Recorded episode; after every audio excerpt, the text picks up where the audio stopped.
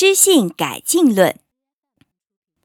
翻开斯宾诺莎的第二本书，我们迎面就碰上一篇哲学文献中的佳作。斯宾诺莎说明为什么他为了哲学而放弃一切。经验教训我，日常生活中经常出现的一切事物都是虚幻的、无谓的，并且当我懂得我所害怕的，他们也令我害怕的一切事物。除了我的心灵受他们的影响之外，他们本身根本无所谓善恶。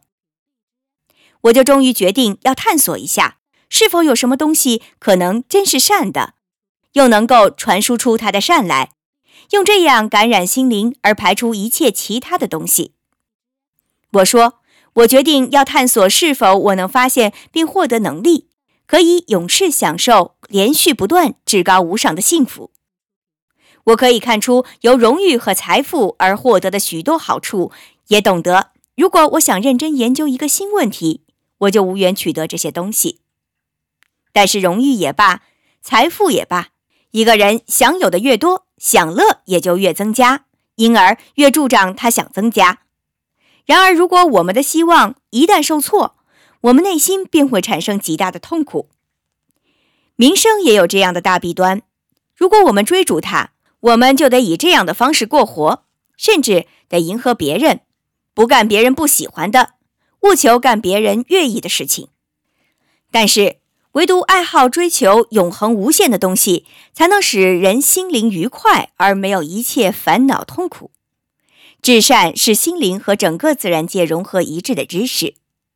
心灵懂得越多，他就更好地理解它的力量和自然界的秩序。他越理解他的力量或长处，他就将能够更好地指导自己，并为自己定下规则。而且，他越理解自然的秩序，他就越能轻松自如地使自己从无用的事物中解放出来。这便是那完整无缺的方法。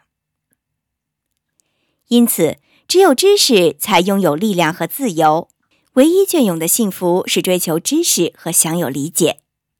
然而，与此同时，哲学家必然还是个普通人和公民，他在追求真理的时期内，生活方式会是怎样的呢？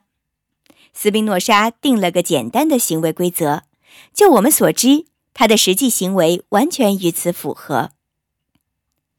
一、说话方式让人了解，凡是无害于达到我们目标的一切事情，尽力替人办。二、只享受那些为保持健康所必须的生活乐趣。三，最后只求取为维护生命和健康所必须的金钱。凡是习俗不违背我们谋求东西的，都一律遵守。但是在着手这一探索时，这位诚实而头脑清晰的哲学家立即碰到了这样的问题：我何以知道我的知识是知识呢？何以知道带给我理性以材料的感觉是可靠的呢？何以知道我的理性由感性材料所得出的结论是可靠的呢？难道我们不该在自己听任开车以前先检查一下车子吗？难道我们不该尽量使之完美无缺吗？斯宾诺莎像培根一样的说：“万事之前，必须先想出一种方法来改进和进化知性。我们必须细心区别不同形式的知识。”而只相信最好的那一种。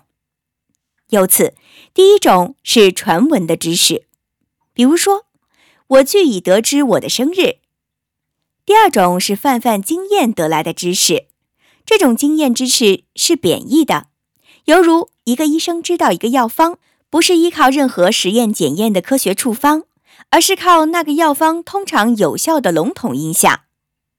第三种是直接推断。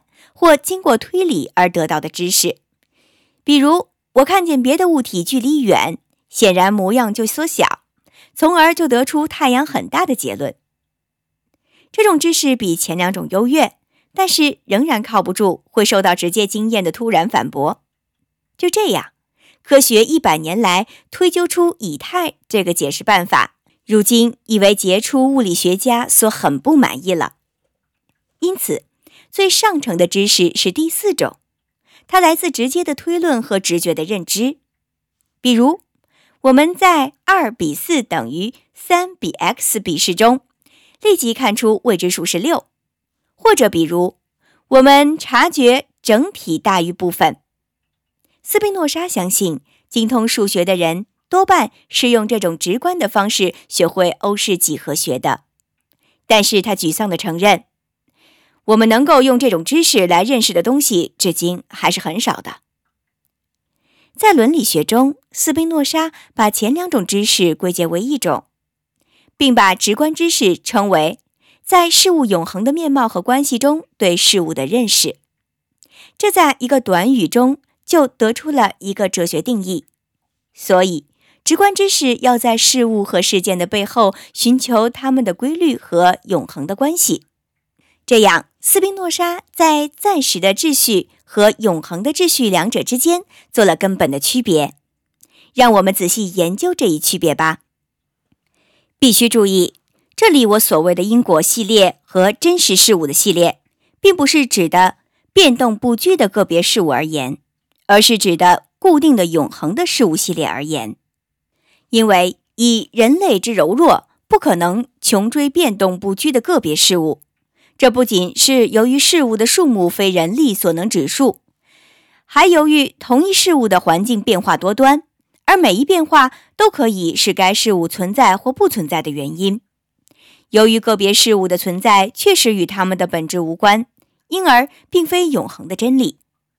然而，我们没有必要去了解个别变动不居的事物的系列，因为它们的本质只有在固定的永恒的事物中去找，也可以从作为他们真正的准则铭刻于那些事物中的规则中去找。一切个别的事物是根据这些。规律制定和排列的，而且这些个别变动不居的事物是那么密不可分的，根本依赖于这些固定的事物。没有后者，它们就既不能存在，也没法被认识了。如果我们研究斯宾诺莎的杰作时，把这段话记在心上，杰作本文读来自会豁然开朗。伦理学虽然错综复杂的令人沮丧，许多内容也自会顿开茅塞，显得简单明白了。